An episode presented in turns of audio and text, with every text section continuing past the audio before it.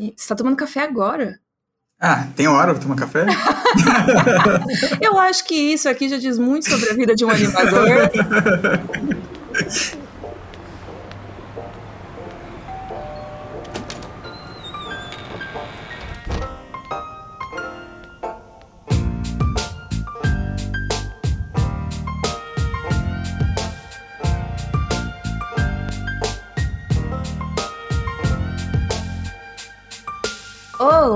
artistas do Brasil!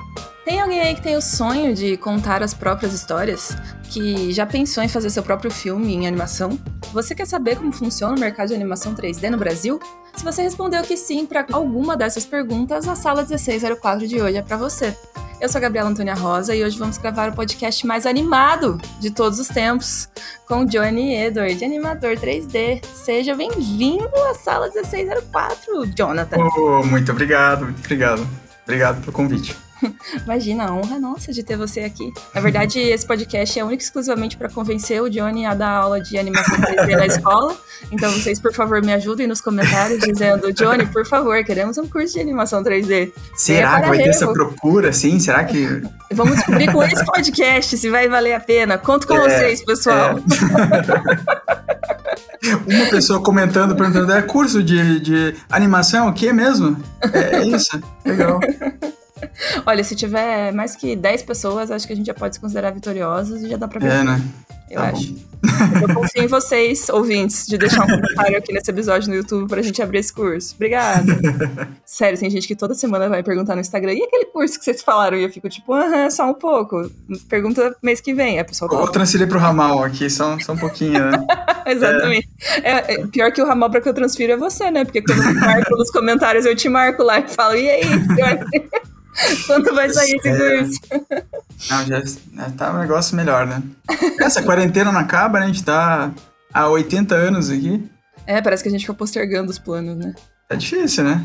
Pelo... Não, e ia, ia ser antes da quarentena, lembra que a gente já tinha conversado? Sim, sim, antes sim. do Covid, né?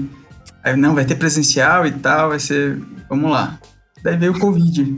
A gente, a gente tem esperança, a gente tem esperança que vai acontecer ainda. Mas, já que a gente não pode falar do futuro porque está difícil fazer plano, vamos falar do passado. Eu quero vamos. que você conte pra gente um pouco da sua jornada. Como é que você foi parar na animação? Tipo, você começou desenhando? Quando você descobriu que você queria ser animador? Conta uma história pra gente. Você está no arquivo confidencial. oh, é sempre sonhei esse momento que eu saí no banho sempre pra isso. Sala 1604 é muito melhor que Faustão. Manda então, eu sempre, eu sempre gostei de desenhar. Sempre fui uma criança que não sei explicar, né? Já, já gosta. que toda criança desenha, mas tem umas que começam a, a ficar mais velhas e continuam desenhando, enquanto outras param. Então eu sempre gostei. E aí, quando eu era mais novo, era criança, eu. eu quando começou a chegar perto, sei lá, é, comecei a pensar o que fazer, né, de profissão. Eu ficava, eu achava legal, é, sei lá, pintar quadro. Cheguei a, a a fazer aula na época, mas, assim, eu não tinha muita noção do que fazer, que de onde eu podia trabalhar desenhando. Mas eu sempre gostei de animação, sempre desenhava os, os filmes de animação. E aí, conforme foi chegando perto do, da faculdade, assim, de escolher aquela profissão, eu falei, putz, eu quero animação e o que, que eu vou fazer que tem a ver com animação para poder, onde eu vou aprender, né? E eu lembro que eu procurei o curso, o curso na Federal, eles tinham uma, uma, um laboratório de animação. Eu falei, nossa, é isso aí. Esse Qual curso, curso que você fez? Fiz design gráfico. Eu, eu, quase todo animador meio que faz design. quase todo é, artista faz design. É, é o novo administração, né? É, exatamente. Poxa, eu gosto de desenhar, fazer gosto de quadrinho, design, gosto de cinema, design. quando não tem um curso de cinema. Exatamente. Mas daí eu fiz, daí eu fiz design gráfico e acabou que sempre na faculdade eu sempre puxava para animação. Então, se era fazer logo, era logo de animação. Embalagem, embalagem de DVD de filme de animação. Tudo tentava puxar para esse lado. E aí eu fui fazendo cursos. Enquanto isso, enquanto eu estava na faculdade, eu comecei a fazer é, animação 2D, que era o que eu gostava muito de fazer, assim, gosto até hoje. Mas é... E aí foi bem na época que começou aquela coisa da, de, da, do 2D da Disney morrer e começar a ficar incerto. Eu cheguei a trabalhar, é, o meu primeiro estágio, na verdade, foi no, na Tecnoquena, aqui em Curitiba. Eu fui intervalador e finalizador. que era um filme 2D. A gente fazia no Tumbum, do Brichos 2. Uhum. E Mas trabalhou no Brichos? Trabalhei. Trabalhei Legal. um ano e alguma coisa, acho. Brichos 2. E aí eu fui. Depois que eu saí da, da Tecnoquena, eu fiquei, né? E agora? O que eu faço? Eu já tinha terminado a faculdade, é, tinha terminado ali, mas eu queria aprender animação 3D. E foi aí que eu entrei no, no Animation Mentor. E aí eu comecei a estudar, era um ano e meio de curso, bem pesado, assim. Eu imagino. É. E aí eu ficava, eu focava é, direto nesse curso, eu ficava o dia inteiro. E às vezes eu fazia um trabalho de. Eu trabalhei como caricaturista em alguns eventos já também, mas não deu certo. Não foi era... o mais perto que você chegou de ser animador de festa, foi isso? Foi isso, foi isso. E eu, e eu acho que eu desanimava as pessoas, sabe? Porque era assim. É, porque caricaturista não pode ficar quieto e, e desenhar, né? Porque senão a pessoa fica tensa ali. Você fica parado na frente da pessoa, a pessoa desenhando e você só olhando com aquela cara de meu Deus do céu. Então eu tinha que ficar brincando e conversando, e eu ficava brincando, e às vezes. E eu gostava de exagerar. Acho que daí que vem toda a minha vontade de exagerar na animação, fazer bem cartoon, tudo. Eu já exagerava na caricatura, e as pessoas não ficavam tão felizes, porque é óbvio que elas querem caricatura para colocar na parede de casa, né? E eu fazia Sim. caricatura para os outros irem delas. Né? Então não deu muito certo. Não era muito. Mas é. aí eu fazia isso, fiz. Eu nunca cheguei a trabalhar como designer, mas daí eu fiz o curso, esse curso de um ano e meio de animação pela internet. E aí começou. Eu, depois eu entrei aqui, trabalhei acho que três anos na Spirit, aqui em Curitiba. Porque depois não existe, né, em Curitiba um animador que não tenha trabalhado na Spirit. Não, não existe. se, se, você quiser falar que você é animador em Curitiba, você, você pode até vir de outra cidade, outro estado, mas você tem que trabalhar lá. E em algum momento você vai ter que pelo menos dar uma passada lá. Vai, vai, dá um oi, né? Exatamente. Mas é... E aí desde 2015, mais ou menos, finalzinho de 2015, que eu sou animador freelancer. E aí eu, aí eu trabalho para quanto é estúdio que tem no Brasil, é, trabalho para alguns para fora também. E, e, é isso, eu, eu, assim, sempre foi uma coisa que eu, eu gostei muito de fazer, eu, eu, amo fazer animação. E até acho que é isso que é a minha relação difícil às vezes com animação, é de, de não saber a hora de parar, né? E quando você gosta muito de uma coisa, você vai e não vê passar o tempo. Claro que é difícil também, não é, não é fácil também, só você gostar. Mas eu já mudei tudo de tema, né? Já mudei até. Não sei nem se eu respondi a tua pergunta. Super respondeu. Eu sua biografia completa aqui, ó. Começou com 2D quando a Disney tava morrendo também com animação pois 2D, é. você queria pro 3D, trabalhou como Ixi. cartunista. Desde 2015 tá trabalhando como freela, olha só, falou tudo. É, e agora você vai ensinar pra gente como é que faz esse negócio de trabalhar para vários estúdios nacionais e internacionais. Pois é, né? A primeira coisa que eu quero saber é. Hum duas coisas, na verdade. Na verdade, eu já soube a primeira coisa que era a tua jornada, então é a segunda e a terceira coisa que eu quero saber. é, você falou agora há pouco que você trabalhou como intervalador e finalizador. Isso. Conta um pouquinho para as pessoas quais são as possibilidades de atuação que você tem dentro da área de animação, assim, porque isso aí é uma zona nebulosa para muitas pessoas. Então, é que na, na época eu lembro que eu só fazia animação um pouquinho, brincava um pouco com Flash ainda, nada Flash, né? E o intervalador, ele acontece, é uma, é uma coisa que tem muito no 2D. Aqui no Brasil, eu acho que acabou com, com novos... que até o 2D agora tem os rigs. E os rigs, eles são assim, você faz um bonequinho, põe um esqueleto, basicamente, e você anima esse esqueleto. Então, você, você desenha umas coisas, uma boca, uma mão, é, quando precisa, mas ele basicamente é um esqueletinho que é plano ali no computador. É, na época que eu trabalhei na, nesse, eu estagiei na Tecnoquiana faz, fazendo isso, o filme ele era todo desenhado quadro a quadro no Tumbum. Então, tinha os animadores, que é o, o Yuji, e o Felipe, o Felipe também, o Felipe Laurentino, ele era animador, né? Olha aí, passado é... Laurentino exposto aqui. É, verdade, ele, ele animava. Era ele e o Yuji, eu não vou lembrar o sobrenome do Yuji, porque é bem difícil, mas, mas é o Yuji. É o Yuji de Curitiba, é da animação Todo de Curitiba. Todo mundo conhece o Yuji em Curitiba. Conhece o Yuji, isso, isso. E aí eu, eles faziam as keys principais, né, os desenhos principais, e eu e outro estagiário a gente fazia os desenhos do meio e finalizava o traço de, de tudo. Então, Esse do é uma... meio é o que você chama de intervalador. Isso. Porque aí o animador ele não pode perder tempo fazendo todos os desenhos, né? São 24. Uh, 24 não. Na verdade, acho que eram 12 e era duplicado. Uhum. Eram 12 desenhos por segundo. Então, se só o animador fizer isso, ele precisa de um assistente que faz intervalação, que faz esses desenhos do meio e finaliza também o traço. O traço para ficar bonito, né? A gente colocava cor também, se não me engano. A gente colocava cor e, e fazia o traço. Mas isso eu não sei hoje em dia até que ponto existe ainda aqui no, no Brasil, sabe? Porque uhum. a, os estúdios 2D eles usam muito rig. Então a profissão do intervalador acabou meio que é, não tem necessidade. Uhum. Porque... O trabalho que ele fazia agora é substituído por outra técnica de animação. É, isso. O computador, ele intervala a própria... O computador faz meios... matou o trabalho do Acabou. animador. Acabou. É, os é tudo o computador que faz. Eles saíram nas ruas na época, aqui em Curitiba, não sei se lembra, sendo contra o computador, mas não deu certo. A gente estava nessa passeada, inclusive a gente patrocinou dando garrafinhas de água para todo mundo ao final da. É, né? É, então, eu lembro, eu lembro. mas, mas é, é, acaba que o computador intervala, então não tem necessidade mais de alguém. Acaba que o animador hoje em dia ele fica meio que dono do, do shot inteiro, da cena inteira. Então ele vai fazer os desenhos principais e o computador meio que intervala o movimento, uhum. coloca. E a finalização não precisa, porque geralmente quando você já tem um rig, um esqueletinho do personagem 2D ali para animar, ele já é com cor, ele já tem o traço definido. Então não precisa de alguém finalizar quadro a quadro. Então são Tá aí, eu tô velho, porque as duas profissões que eu estagiei não existem mais, né? Não, eu queria dizer que isso foi num prazo de menos de, tipo, oito anos, então assim... Foi, foi. Foi é muito rápido. Eu, é, não, eu estagiei lá, estagiei em 2000 e... não, é, 2008. É, 2008 e 2009 eu estagiei okay. lá. Faz, nossa, ficou bastante tempo, então. Foi, foi um ano Porque e meio. Porque se você trabalha como freela desde 2015, eu achei que fazia menos tempo que você tinha saído desse estágio. Não, não, porque daí em seguida eu estudei um ano e meio e aí entrei na Spirit em 2012. É.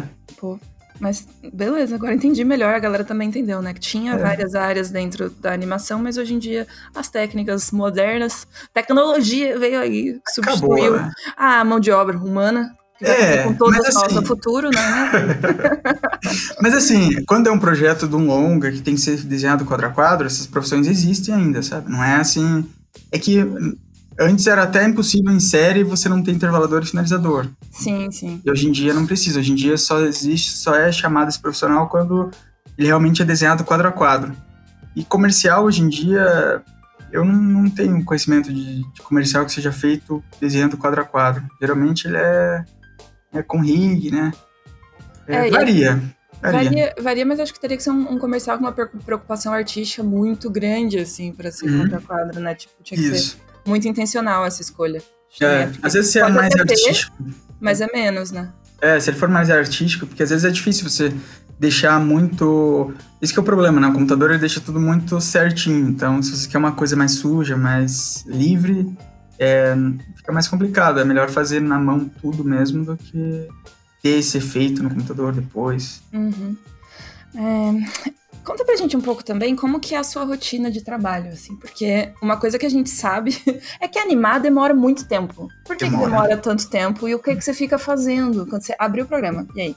Então, na verdade, a gente, né, são...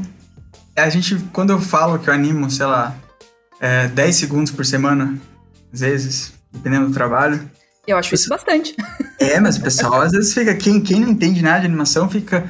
Que você faz só 10 segundos por semana, mas você, você faz mesmo? Você é lento demais? Ou...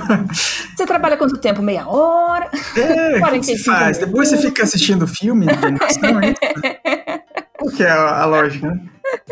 Mas é, é assim, eu, eu gosto muito de o trabalho de animação antes começa antes de abrir o programa, sabe? Quando tem que fazer uma animação. Então, assim, se quer que eu fale quando vem o projeto do estúdio, que, que, como que começa geralmente isso?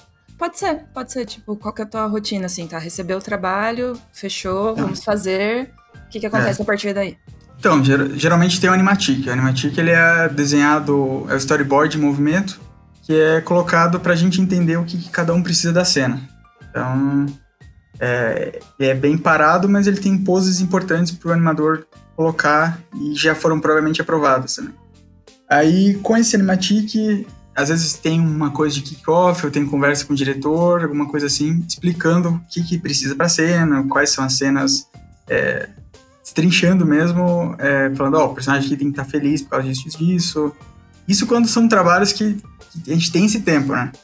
De ter essa conversa. Às vezes é trabalho de comercial que não precisa muito saber quem que é aquele personagem ou como ele está se sentindo, porque ele está apresentando um produto felizão. Tomou café e tá apresentando. É, e às vezes é pra semana que vem também, né? Você não quer semana que vem? Mas tudo é de prazo? Não, tá muito. semana que vem, considerando que a gente tá gravando na sexta e semana que vem é tipo segunda, então ah, faz tá. sentido. Tá. É, isso. Inclusive, isso. seria bom você checar seu e-mail agora pra ver se não chegou nada pra você. então, eu tenho coisa pra fazer pra segunda.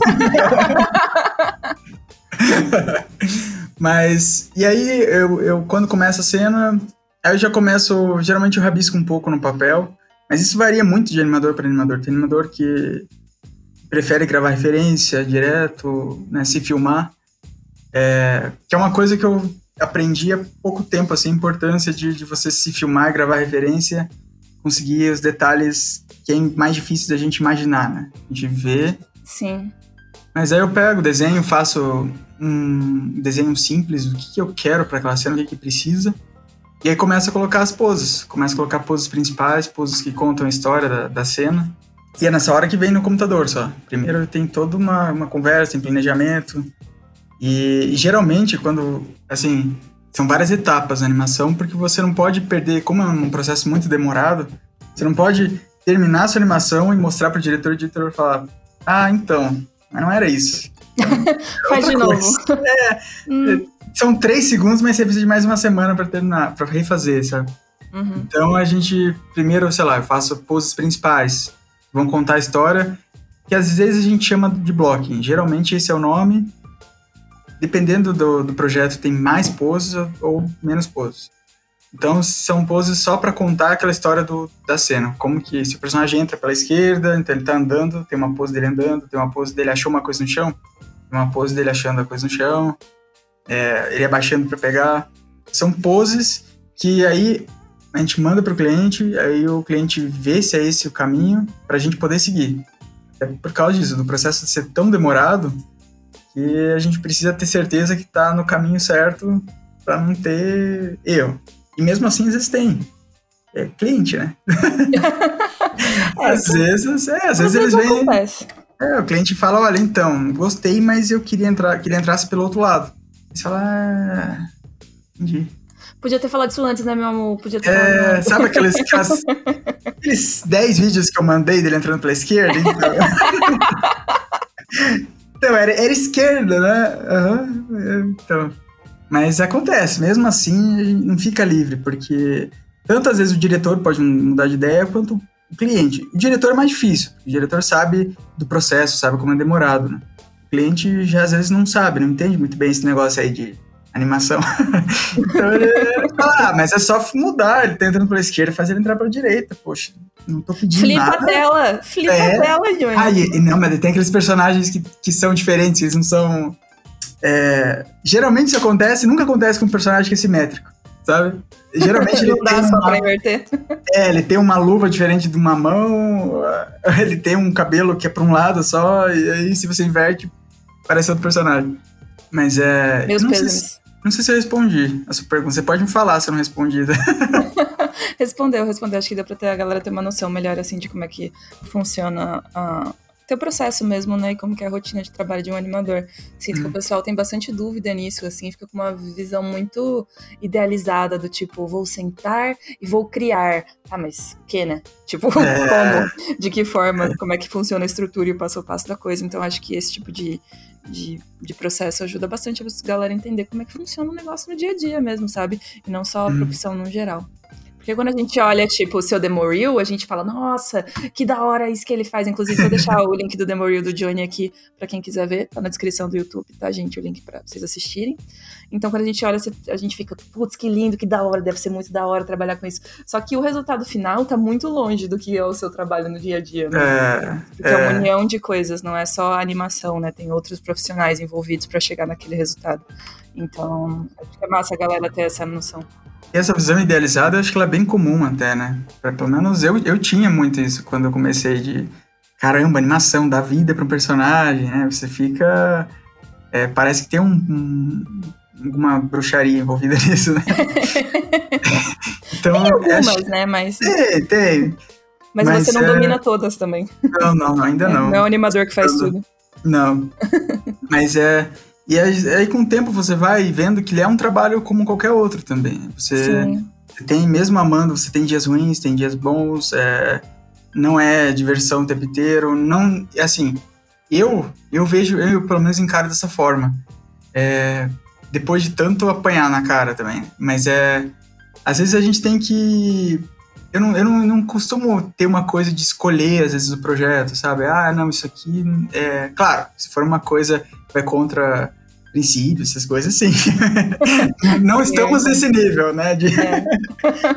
Bom, né, Bolsonaro, nem sei se pode falar, mas Bolsonaro claro pediu pra eu fazer um, Vai ter personagem uns, uns 10 dele. dislikes aqui no, nesse podcast, mas pode xingar o presidente, sim. É, então, se ele pedir pra eu fazer um vídeo pra ele, eu... Não vai fazer. Né, manda ele... Exatamente. É. Mas vídeo, é... por exemplo, violência animal, também não vai fazer. Também não, entendeu? São essas coisas. Mas assim, eu vejo às vezes muito animador que, que, que quer uma coisa mais é, idealizada da profissão, né? De fazer projetos que só sejam e eu já vejo também animação como realmente um trabalho, né? Eu preciso pagar as contas e tal, então eu faço, poxa, comercial. Isso me ajuda na minha experiência de, de, testar coisas diferentes, talvez coisas que eu não. personagens que eu nunca, nunca animaria se não fosse um trabalho, que eu não teria aquele interesse de ir atrás, de, de procurar um, um personagem assim para animar, sabe? E eu acho que isso vai um pouco. No começo é mais idealizado, tipo, ah, eu quero animar só coisa estilo Disney, né? E aí, Sim, com o tempo, certeza. você vai falando, poxa, é o mascote da Casa China? Vamos lá, então. Vamos lá, né? Não, tudo bem. É, Até hoje. o mascote da Casa China? Ah, essa, essa desgraça que passa aí. é, foi eu que animei na Spirit. Foi essa eu. vai ser a thumb do podcast. Até hoje eles passam isso. Ai, meu Deus, é muito bom, gente. Links na descrição. Não, até hoje. E, e tem o quê? Tem acho que uns 10 anos já. Mas é uma animação excelente, é que um marco histórico na animação é, curitibana, lindo, esse né? personagem. É, é o verdade, Bolinho Curitibana, esse, esse É, isso, isso eu posso falar. Isso eu posso falar, que eu tive, né, a oportunidade de animar o Chininha, né? Mas eu já, por exemplo, já fiz. Eu já animei uma, o porquinho da telecena. Coloco na Demo Reel? Não coloco? O porquinho da telecena? Porquinho da Telecena. Depois você procura, Porquinho Não, da Telecena. O lado obscuro do seu portfólio. É o lado, é o lado web do meu portfólio. o lado B do portfólio do. Isso, se você Eu pede assim... que o Porquinho da Telecena se mexia. É, então, né, não sei se...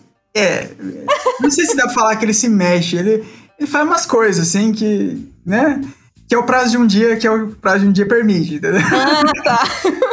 Isso, cara, ele, ele aponta pra telecena, ele é mas já fiz o porquinho telecena. Então, acho que isso que é, eu, pelo menos eu acho que é importante quando você está animando, que é você também não ter uma coisa muito é, idealizada de, ah, não, porquinho da telecena não tem prazo, não vou fazer.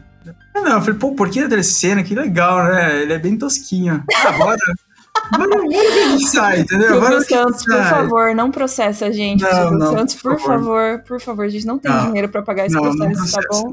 Qualquer coisa, processo o Johnny, que ele é rico. A gente não, realmente não, é vai lindo porque ele é lindo. Nossa, ele é um pouquinho, um pouquinho mais legal. Botando no portfólio em cinco. eu nem sei onde tá esse vídeo, mas eu tenho, eu salvei. Eu jamais ia deletar isso. Ô, oh, faz um sticker no WhatsApp e manda pra mim depois. Nossa, se eu achar o vídeo. Eu ainda não animei o Dolinho. O Dolinho é um sonho ainda. Dolinho é eu um... tenho fé que você vai chegar nesse lugar é... da carreira. Eu acredito que você. Mas você sabe que se eu descobrisse quem é. Aliás, se alguém souber o estúdio que faz Dolinha, eu, eu, eu quero me matar. Entra aqui, Doug Lira, você que é especialista nesse personagem. Eu acho que o Doug deve saber. Se alguém então. souber, deixa aqui nos comentários que a gente vai fazer esse sonho do Johnny acontecer. É, vai documentar, vai virar vídeo no canal. Vai virar um documentário, né? Animando o Dolinho aqui. seu amiguinho. Por favor, vamos fazer isso acontecer. Mas assim, é, não, é, não é menosprezando, entendeu? Ah, as animações. É que são animações que elas não têm muito tempo de você fazer, então, claro que elas não vão ter um resultado, uma qualidade E ela serve para também não tem um orçamento que, que, contemple o tempo necessário, né? Que seria é. para fazer uma animação legal, assim, mais desenvolvida. É isso que eu acho que às vezes pode frustrar alguém que tá começando, entendeu? De achar que, poxa, mas é o porquinho da telecena, eu não.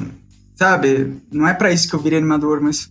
é, vamos, vamos mudar o, o, pensamento, entendeu? Eu acho que isso é importante. É, queria animar o Mickey. Estou animando o porquinho da telecena. Exato, sabe? Tipo, de você mudar essa, essa. de entender que é um trabalho como qualquer outro, então. Pô, surgiu a oportunidade de se animar isso? Bora. Não, ixi, eu não eu tenho para mim, assim, que eu, eu encaro os trabalhos de forma igual, assim. Eu não, não vou olhar um trabalho e falar assim, ah, não, putz, isso aí não, não quero. Não, poxa, meu trabalho é animar, então é pra animar? Beleza, manda. Porque, assim, poxa, aprendi com o Porquinho da Telecena, porque era um, um dia, dois dias para animar, eram 30 segundos. Ficou uma animação Pixar? Não ficou. Mas Dá pra ganhar um Oscar? Hum, provavelmente não. Não, aquele outro lá, o Framboesa, talvez seja muito pesado pra Framboesa. mas, é, mas assim, poxa, eu aprendi é, nesse trabalho de questão de velocidade, de tentar fazer coisas que eu não posso errar. Quando você não tem prazo, você não pode errar. Então tem que sair certo. Então, acho que todo, toda animação pode trazer um pouco de, de aprendizado, se a gente olhar ela da forma certa e não com isso de, ah, putz, mas esse personagem é meio, né, não vai ser muito legal, não vai ter muito prazo, vai ficar feio, talvez. Não, eu pego e faço o meu melhor que eu tenho pro prazo. E aí, para algumas pessoas eu conto. Às vezes eu conto em podcast.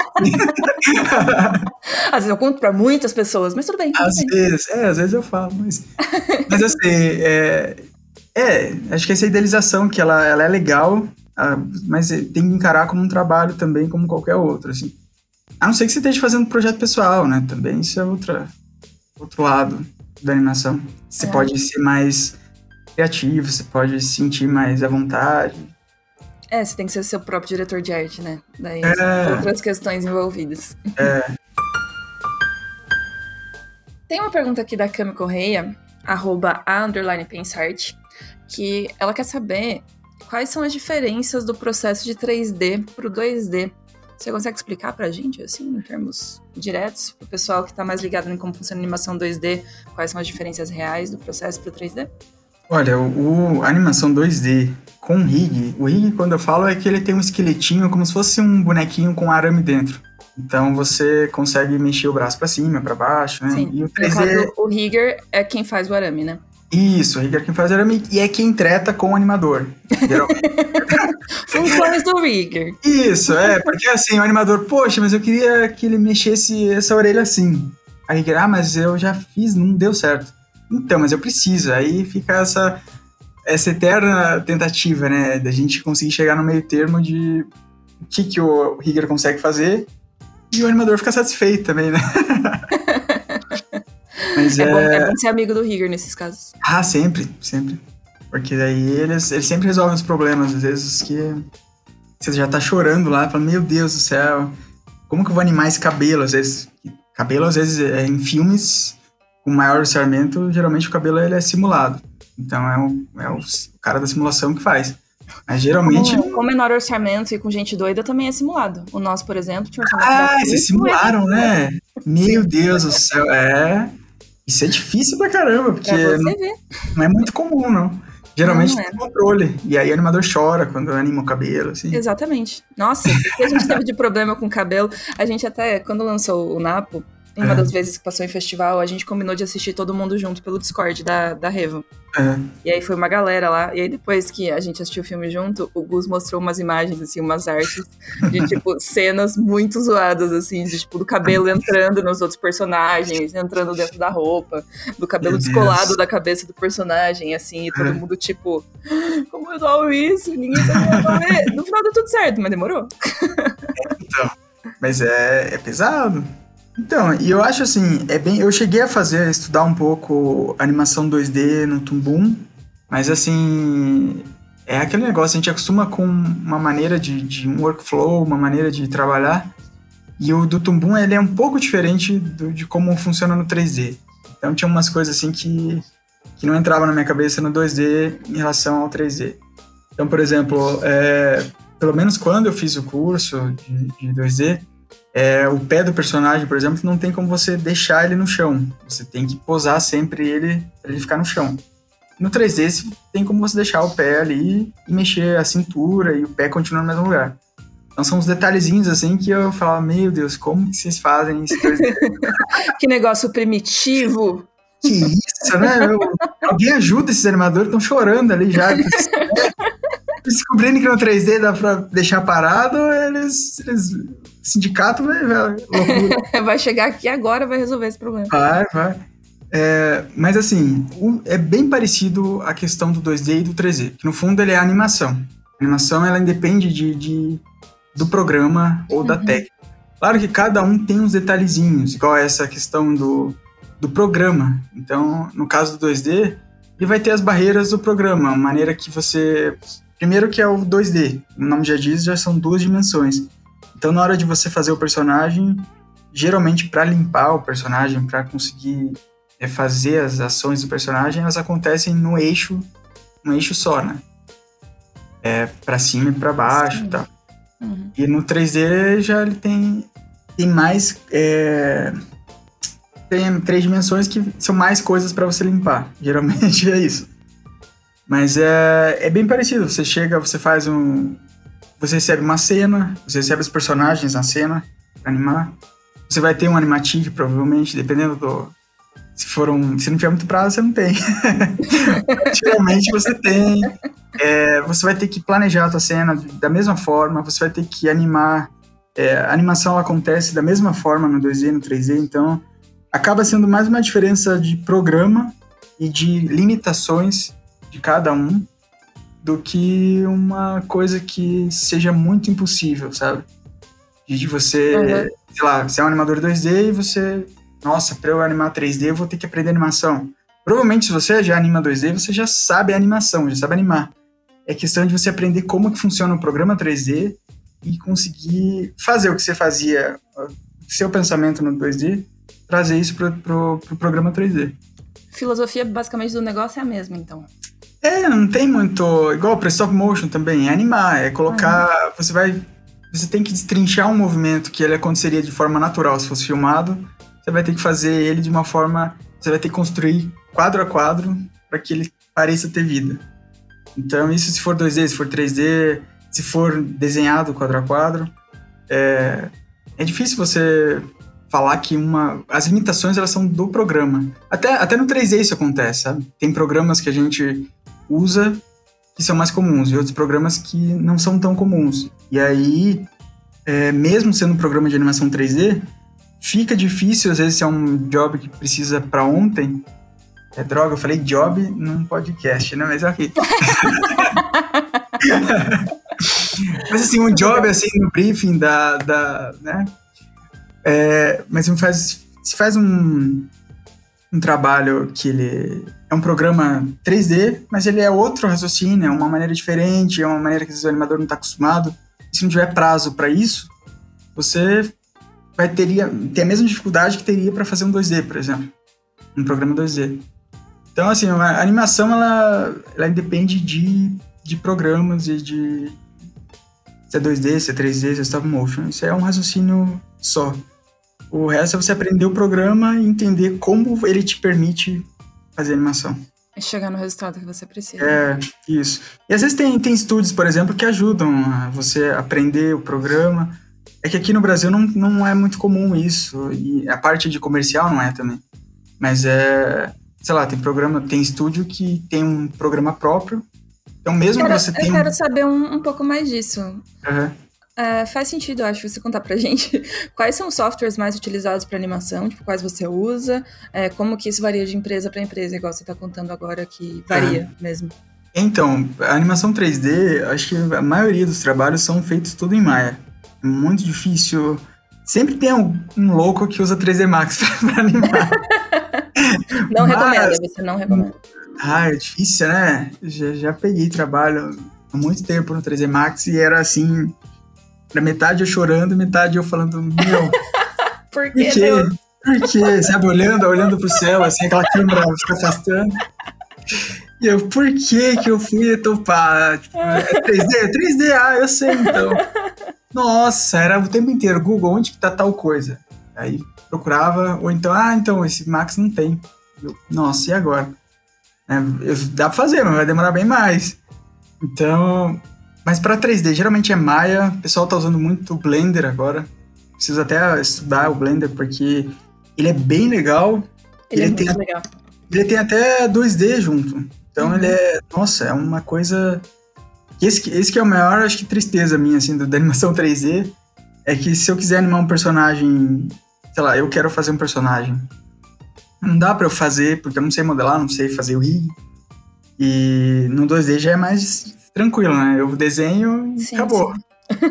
Agora 3D não. Então, poxa, tem um programa 3D que, que permita você integrar o 2D com 3D, acho que isso é bem legal. Tem uma escola que tem um curso de Blender ótimo, John. Ah, deixa eu ouvir falar já. Você poderia até fazer, né? É, eu já ouvi falar. Né? Em Curitiba não fica também? Fica, fica em é. Curitiba, tem cursos online e tal. Virando ah, professor da escola, você pode ah, fazer, não precisa nem, é. nem pagar. Olha só que é beleza. Só, é só ir lá. Seguindo no processo aqui, gente. Até o final do podcast a gente vai ter uma turma de animação 3D. Vocês vão ver só. Se vídeo tiver 2 milhões de likes. Se o Glen Keane comentar nesse vídeo, oh, a gente vai ter um. Olha, olha, isso eu, toda vez que eu falo com a Gabi, falando, ô Gabi, traz o Glen Keane pro Utopia. Ô, ô Gabi, sabe o Glen Keane então? Você tá, essa, essa troca que você tá propondo, a gente consegue trazer o Glenkine pro Utopia, você vira o professor da Rio. Nossa, mas é muito injusto. eu vou ficar devendo isso. Vai virar professor até morrer, vai é, dar aula. É eternamente grato, né? Como diz o bom nossas vidas. É, mas é. E no 2D eu vejo muito pessoal usar o Tumbum. Até quando eu fui estudar o 2D, era no Tumbum. É, o Tumbum também, ele permite tanto que você faça com animação com rigs, quanto também desenhar quadro a quadro. Eu até fiz, na verdade, eu até fiz uma animação. Quando que foi? Foi no passado, só pra eu falar que não. Eu, achei, eu achando que eu, a última vez que eu animei 2D, assim, profissionalmente faz tipo 10 anos, mas eu fiz ano passado um perna longa pra. É, pra Fuse, daqui de Curitiba. Uhum. E eu fiz no. Eu fiz que programa que eu fiz, hein? Acho que eu fiz no Tão Bom. É. Que, só que. E foi quadro a quadro aqui lá, porque eu não sei fazer rig, não tinha como eu fazer um rig com perna longa. então. É, do 2D eu acho que é o mais, o mais usado é o, é o Tumbum. Já vi muita gente usando o TV Paint também, é bem bom. É, mas. Acho que os, os principais são esses dois. Meu, é, meu cachorro roncando. Seus cachorros só não são mais fofos que o Frila, mas eu digo que talvez eles empatem. É, porque eles são pegando. É, é, a, é a vida de Frila é isso, é eu participando de reunião e tentando justificar. É, pessoal, se cachorro ronco, tá? É, são meus cachorros, tá? É, melhor que eles saibam que são os cachorros, que eles achem que é você dormindo durante a reunião. Pois é, né? Tem que ficar mutando toda hora. Mas você falou que isso varia de empresa para empresa. Como varia? Isso. Ah, aqui no Brasil geralmente é, é, a maioria escolhe um programa só, porque até a questão de estudo, de prática, de profissionais, é muito mais fácil achar profissionais em Maya, pelo menos para animação, do que para outros programas. É, eu acho que o que empata com Maya, na verdade, é o Blender. Só que tem muito pouco, acho que, animador ainda que, que entende bem de Blender para conseguir e aí toda a questão de todo o estúdio tem que converter para esse programa também. Então é uma coisa muito difícil de, acho que uma vez que eles, eles começam é, um estúdio num, num programa só, fica difícil, ele, ele acaba ficando dependente dele. Então não fica fácil, por exemplo, é, ele querer mudar a animação para ser feita no Blender sem mudar outras etapas anteriores e posteriores de serem feitas também no Blender. Tá? Porque fica muito mais fácil do que ficar trocando de programa toda hora. Acho que é Com é certeza. Menos, mais, menos chance de, de erros. É, tem um software que faz mais etapas, você consegue controlar melhor o processo, né? É, é. E isso eu tô falando também é chutando, porque a última vez que eu trabalhei em estúdio faz, tem cinco anos. Que era quando. Isso que é o legal de trabalhar em estúdio, que você fica vendo, né, o pessoal do render, o pessoal da modelagem, é, do rig. E trabalhando, quando você trabalha de forma freelancer, você não, você não tem conhecimento dessas etapas. Geralmente, o máximo que eu falo é com o rigger, que é para reclamar, geralmente. Mas, é, é, inclusive os riggers têm voodoo nossos, animadores. Porque... Mas, é... a, gente, a gente costuma falar sempre em todas as, todas as vezes que a gente menciona a profissão de rigger, a gente tenta incentivar as pessoas uhum. a entrar para essa profissão, porque sabemos que é difícil. É difícil. É difícil, tem, tem poucos riggers no tem. mundo. Não é nem só no Brasil, é no mundo. Então é uma profissão que tem muita procura por riggers bons, assim. É difícil, é difícil encontrar. Então, é. aí quem, quem quer certeza que vai conseguir trabalho no mercado de animação, estuda anatomia pra caramba, vai é. ser rigger, vai dar tudo certo. É, o rigger ele é bem procurado. Tanto que assim, acho que quase todo trabalho que eu faço é o Danilo Pinheiro aqui no Brasil. eu ia perguntar quantos riggers brasileiros você conhece. Tem o, tem o Glauber, o Glauber é muito bom também. Tem o. Mas o Danilo Pinheiro é quase todo, todo rigger é ele. Não tem jeito, assim. Às vezes até fala assim, ah, então você pode falar com o nosso rigger, então pedir esse ajuste. Não sei se você conhece ele, é o Danilo, o Danilo Pinheiro, né? Na casa eu conheço, sabe? Mas é bem, é bem pouco mesmo, sabe? É uma, uma, área que a galera geralmente acaba não indo, né? Porque, não indo porque é uma área mais técnica do que artística. É, ela parece. E eu acho que eles não aguentam muito o animador reclamando também. Não sei. eu, eu acho eu suspeito. Eu suspeito que tem alguma coisa com isso.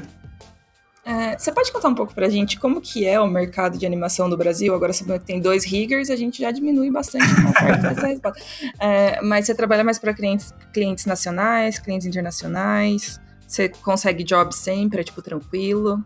Então, uma coisa assim, é, até quando eu saí do estúdio, meu medo era conseguir, né? Porque assim, se você ser freelancer, é você não ter tanta segurança, né? Você, você não sabe que você vai ter sempre trabalho. Você espera que sim. Mas não é uma afirmação. É, você é. confia, né? Você reza, você Mas é, é. Assim, graças a Deus, nunca faltou trabalho para mim. Nunca foi uma coisa que eu tive que enfrentar de, putz, agora eu não sei o que fazer porque não veio. E uma coisa que eu sinto, assim, que, que foi, que me ajudou, foi fazer com que os estúdios me conhecessem. Porque quando eu saí de um estúdio físico e comecei a ser freelancer, tem esse problema também, que é aquela barreira de que ninguém te conhece. As pessoas conhecem um estúdio, mas não conhecem quem são os animadores que trabalham ali dentro. Pelo menos na, quando eu saí, sabe? Acho que hoje em dia já é mais fácil você trabalhar no estúdio e conseguir fazer, assim, ter um nome, as pessoas te conhecerem e saberem que você trabalha, você é animador desse estúdio. Se você sair de lá, você, as pessoas ainda sabem quem você é, que você anima e que se precisarem podem contar com você. Mas é uhum. uma coisa que eu, que eu fiz, assim, que eu não sei se. Eu acho que é o que me ajudou, assim, mas eu não tenho, como por ser, ter sido feito totalmente na cagada, eu não sei se, se foi isso. Esse seria meu palpite. É, eu postava muito os meus trabalhos no Facebook assim, quando eu saí. Então, eu fazia um trabalho eu postava no Facebook.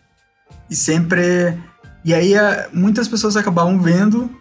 E acaba uma coisa que acontece também é que no, nesses horários de freela, prazos que são complicados, eles precisam também, não além de, não só, não só animador que possa fazer o que eles precisam, mas eles precisam confiar que vai, vai entregar. E às vezes isso não acontece quando você é freela, tem animadores que não conseguem entregar, que por N motivos. E então é muito importante isso, você sempre conseguir entregar as coisas numa qualidade que foi pedida. E quando você é freela, você é, o, é a propaganda, né? Não tem um estúdio que faz a propaganda para você. Você tem que se, né, tem que mostrar o trabalho para que as pessoas reconheçam falem: "Ah, ó, esse é o Jonathan. Se precisar de animação, eu posso contar com ele".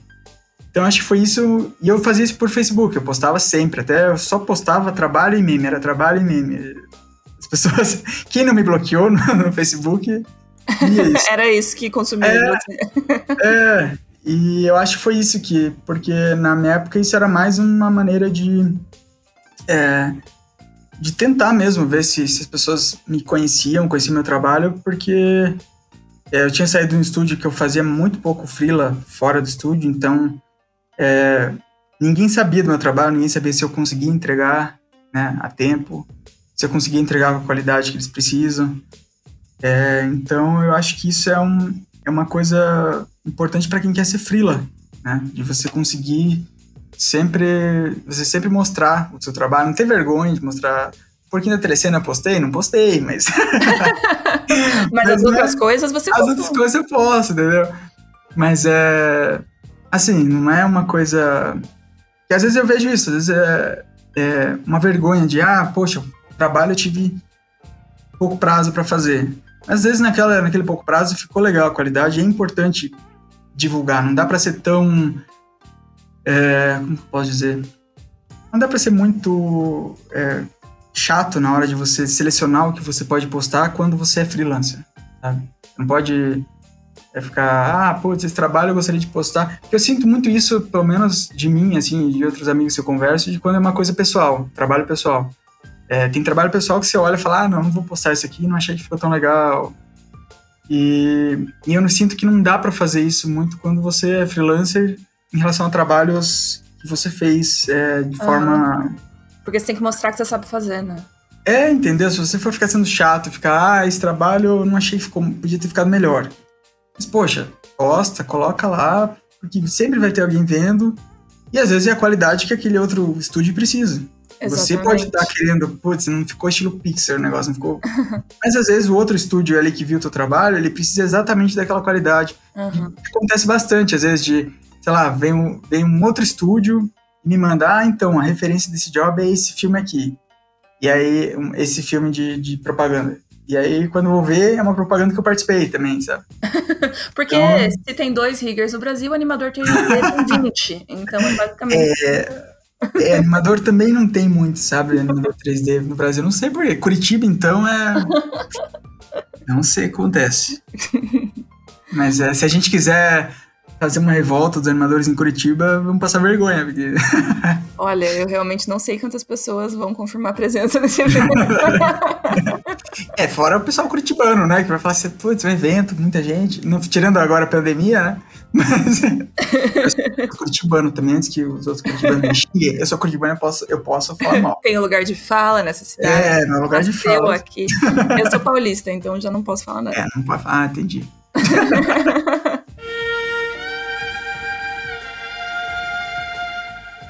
Eu queria também que você desse pra galera, tipo, para quem tá pensando em, ter, em, entrar nessa área, assim, o que, que, você diria, quais são as dicas para entrar nesse mercado? Arroba Lala Cenorita no Twitter perguntou pra hum. gente quais são as coisas importantes para começar a aprender. Eu acho, assim, que pra você, para começar a aprender, é muito importante você não, não ter é que a animação ela é uma curva muito. Ele, como você começa a entender melhor a animação depois de muito tempo você treinando, praticando. Ele não é uma coisa que se dá um clique e você já sai animando. Claro, pode ter gente que tem facilidade. Mas geralmente não é uma coisa, pelo menos no meu caso não foi. Quando eu comecei a aprender animação 3D, por exemplo, lembro que eu olhava né, as curvas que tem para você limpar no, no programa e tal, do movimento, né? Eu ficava, meu Deus do céu, eu devia ter estudado mais matemática, porque sério que é, que é isso? E depois você vai vendo que não é, que é uma, uma ferramenta do programa que te ajuda a animar.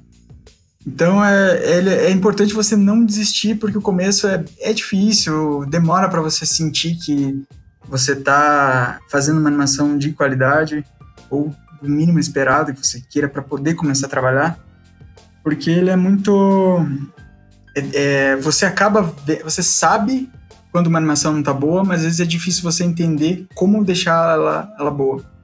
Então, o lado crítico do animador, ele, ele acaba é, sendo treinado antes do que a própria habilidade.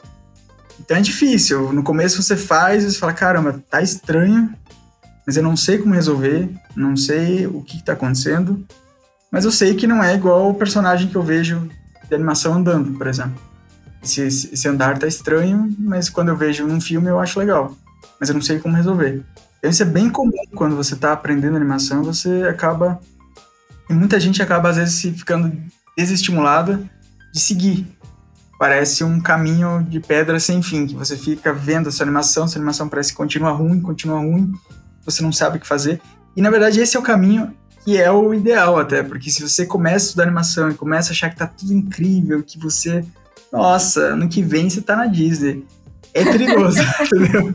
É bem é perigoso. perigoso. É. Porque o caminho normal é isso, é assim, é todo mundo, todo mundo que é não só quem está começando, é assim.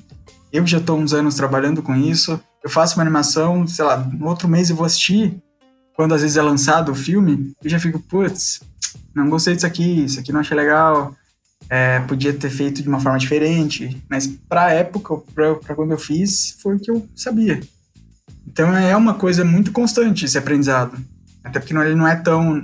Você, você não tem como aprender tudo numa animação. Você aprende um pouco a técnica, mas, sei lá, ah, já animei uma tartaruga andando. Aí no próximo trabalho você vai animar uma ovelha andando. Então você entende, você tem aquela técnica, você tem o conhecimento, mas você nunca fez uma ovelha andando. Então você. Isso vai ser um outro aprendizado para você. E tirando algumas exceções, assim, quando não é um trabalho recorrente em série, coisa do tipo, é sempre é uma coisa diferente, né? Então, é, você sabe que você vai entender e vai resolver, mas você nunca animou aquilo, você nunca animou aquela cena, aquele diálogo, aquela situação, aquela atuação. Então, isso faz com que você tenha que estar aberto a sempre estar aprendendo. Porque sempre pode vai ser diferente, né? Nunca tinha é, pensado nisso. É, e pode até parecer meio clichêzão, assim, mas às vezes é difícil, porque é, pelo menos eu vejo, assim, eu sinto comigo isso, que são vários altos e baixos, né? Você, você olha a tua animação, você acha que tá legal, mas ao mesmo tempo você sabe tudo que você poderia fazer, mas você não pode se deixar desmotivar por isso, entendeu? Então é. Sim, ele não sim. é. É porque é o que você falou, né? Você tem que entender que, tipo, nem todos os seus trabalhos vão estar. Tá no... na verdade, a maior parte dos seus trabalhos não é. vão estar tá na capacidade máxima que você sabe que você consegue Exato. animar, né? Exato. Mas você é tem um que trabalho, lidar né? com isso, faz parte das características do seu trabalho. É, e ainda mais depois que passa um tempo, né? E você vê o teu trabalho mais antigo, é, é ótimo que você olhe e não fique tão orgulhoso. Pelo menos eu, eu considero assim. Se às vezes eu olho um trabalho, sei lá, do ano passado, e eu olho e falo, e eu gostei de uma coisa, e falei, eita, por que eu tô gostando dessa cena ainda? já devia não gostar mais, né? É, é, eu já, já, já devia ter um olhar mais crítico, então eu, alguma coisa eu tô, né? Então é, mas é, é isso, é sempre, eu acho que você o começo ele é difícil nessa questão de você conseguir resolver a animação de uma forma boa. E o começo da animação também, eu vejo que é, quando eu comecei no 3D, quando eu, eu entrei no estúdio aqui, na Spirit, em Curitiba. Mas é quando eu comecei a fazer freela, eu comecei a fazer freela para séries. Série é uma coisa, é um ambiente muito legal para animador aprender. Porque ele é uma animação teoricamente mais simples, que seria num comercial, né?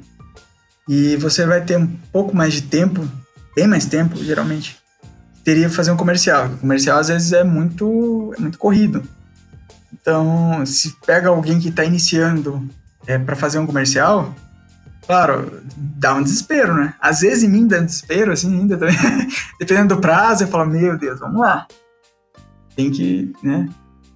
Tem que acontecer essa animação. Mas é. Na série é muito bom começar. Pelo menos eu, eu, eu lembro que quando eu comecei, eu fiz bastante cena pro, pro Dino Aventura, primeira temporada. Que é pela Hype, em Porto Alegre.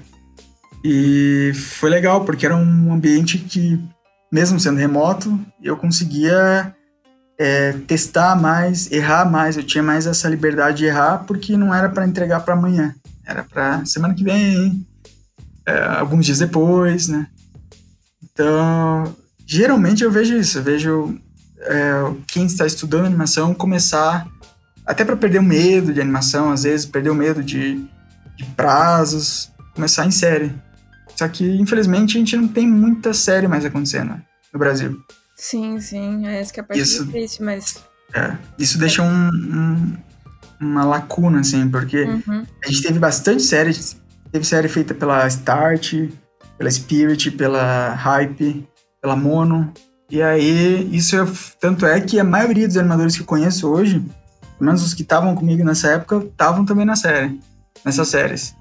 Então é, é porque a gente teve um corte muito grande de incentivos, né? Muitas dessas séries eram financiadas por editais estaduais, federais e tal. Isso. E muitos desses editais foram cortados. Isso. Então ficou complicado, né, pra galera investir, porque são investimentos muito altos, assim. É. Muitos desses editais eram de 300 até 500 mil reais. É. Então, complicou pro nosso é. lado. É, e até isso é interessante, porque eu sempre vejo, às vezes, quando quem não é da área escuta isso de, nossa, 500 mil reais para um edital. As pessoas acham que pessoas que trabalham nesse, nesse daí vão ficar milionárias. Nossa, gente, 500 mil reais dá pra fazer nada. É, entendeu? e o pessoal acha, como? Por quê? Por quê? Porque tem muito profissional envolvido por muito tempo para ser feita uma série de animação. Então Sim, é... É, é... só fazer um cálculo básico, né? Se você consegue animar 10 segundos numa semana animando muito, é. Quanto dá um curta de 16 minutos, que foi o que a gente fez, sabe? Se a gente Nossa. usar um animador só. Nossa. 20 anos. É, então, 43 anos e 3 meses. Exatamente, exatamente. Então é, é mais é. complicado do que parece de, de início, é. né? Se fosse só esse profissional ainda, mas tem tanto gasto de tudo, assim, né? Isso, é. Tipo, o equipamento, então... o software é muito caro, todos os outros profissionais, todas as etapas. Putz. Então esse dinheiro ele vira nada, sabe? É. Ele vira bem, e ele vira, e ele é muito importante, porque aí Sim. o que acontece que eu tenho sentido tipo, é... ele é pouco, mas a gente ainda consegue fazer os filmes com essa grana, sabe? Sim. Sem essa grana não tem como nem começar. É, e ele não, ele acaba servindo, ele acaba impedindo, por exemplo, eu tenho notado que muitos estudantes não têm onde começar hoje em dia, pelo menos no Brasil.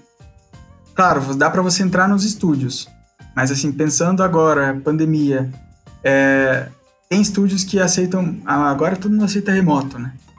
Mas é, você, você tem que estudar muito mais tempo para chegar num nível para poder participar de, de, de comercial ou de projetos que sejam mais desafiadores.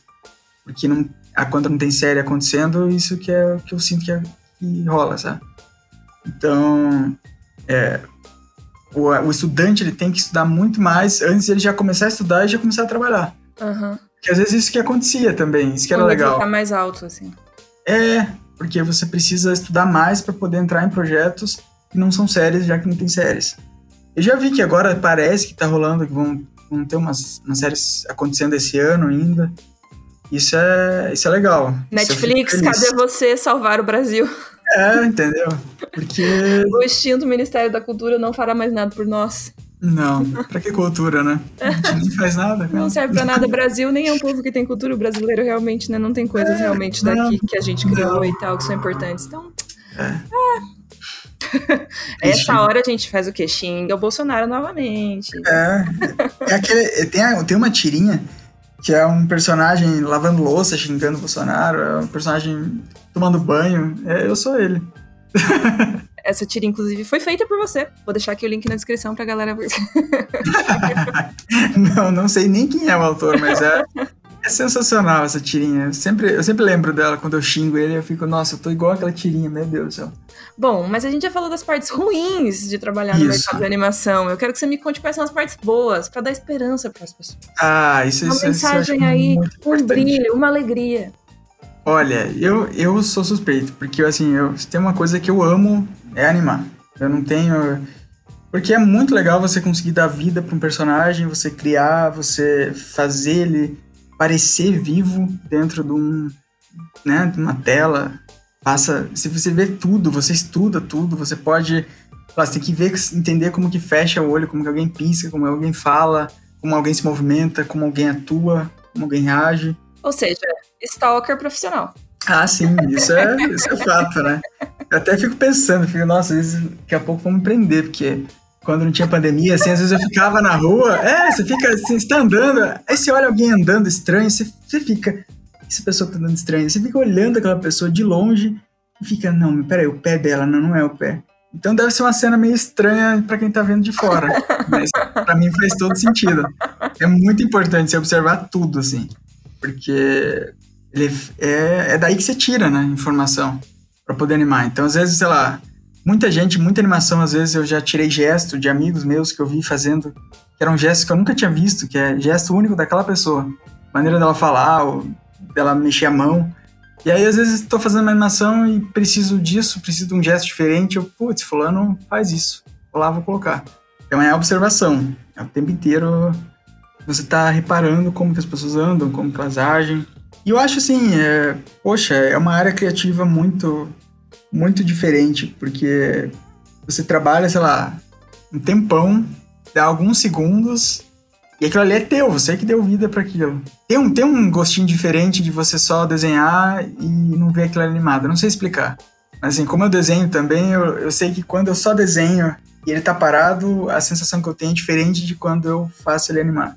Ele, tentar deixar ele vivo. Nossa, e... eu super entendo isso. Porque eu ajudei no roteiro do Napo, né? Trabalhei com é. Luz, com Dan e tal. E aí a primeira vez que eu vi os personagens animados foi tipo. É, o, é, outra, é outro rolê. É. Parece que é, é de verdade. É, esse, esse é e aliás, quando, quando fica bem feito, é esse que, é, essa que é a ideia, né? Tem que parecer, a pessoa tem que esquecer. Quem estiver assistindo tem que esquecer que teve um animador ali chorando para fazer a animação, que aquilo ali tá vivo e tá se mexendo como se ninguém tivesse feito, planejado aquilo. Esse, esse aqui eu acho que é o grande desafio da animação.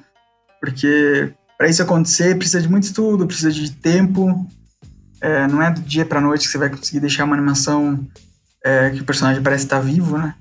É, você precisa de tempo para você conseguir trabalhar aquela animação. Então é.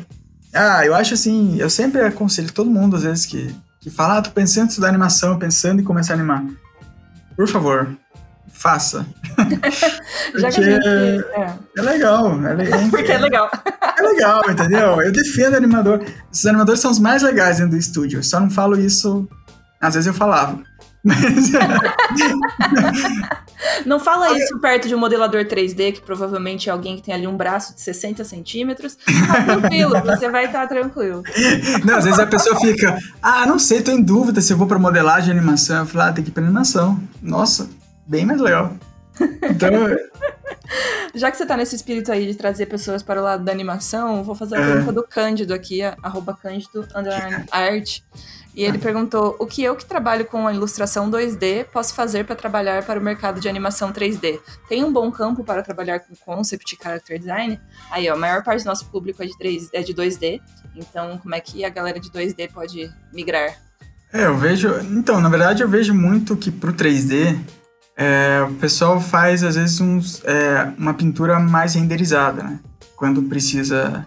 Sim, os, sim. Os, os o pessoal que faz concept acaba tendo que fazer quase como se parecesse que já é 3D. Porque depois as etapas seguintes vão ter que tentar aproximar o resultado é. final daquele visual. O Rainer faz muito isso. Né? Uhum. Nossa, os trampos dele são muito, muito foda. Mas é, eu acho assim, é, é, tem a área, a área de concept, eu acho que você precisa ter muito um estilo, né? Pra você conseguir.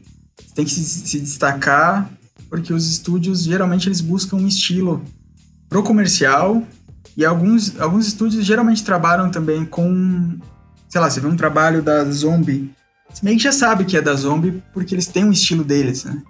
Por mais que tenham outros, acho que não duvido que seja o mesmo é, artista visual que faça todos os filmes da Zombie, mas eles têm uma, uma linguagem. É porque então, você acaba tendo uma carinha do estúdio, né? É, tem estúdios que são mais cartoons, então uhum. acho que varia muito de, de como você. O que mais você gosta de fazer. Porque mesmo assim, sendo, mesmo sendo uma. Eu acho difícil, claro, toda área tem. É, às vezes é possível você fazer não gostando muito. Mas nessa área de animação é difícil você conseguir fazer bem se não for a sua praia, se não for aquilo que faz, que te motiva. Tá? Então, sei lá, tem gente que gosta de animação mais realista. Já não é muito a minha praia, assim, fazer uma coisa que pareça pessoa, assim, eu não tenho muita, muita pira nisso. Eu gosto mais de quebrar o rig, deixar o personagem bem cartoon. Aliás, o que eu mais escuto, assim, acho que direto é menos, Jonathan, menos, faz menos cartoon. ah, tá bom, tá bom, vou diminuir.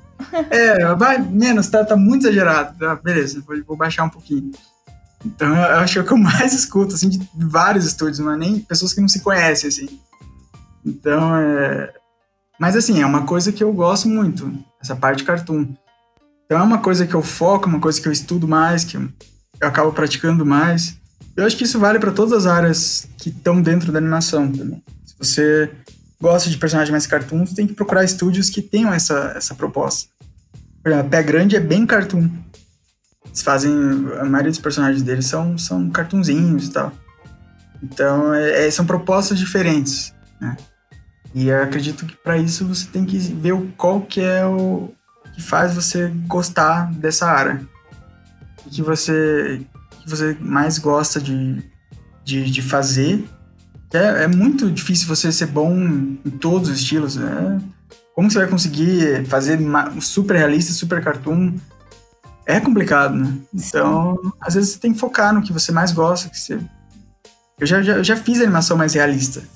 Mas eu sempre sou mais feliz quando ela é mais cartoon, sabe? então, eu, eu, sempre. Eu, eu tô animando aquela, aquele sorrisinho, sabe? Sim. Quando é um cartoon, tipo, Pela olha. satisfação, tô, tô ligado.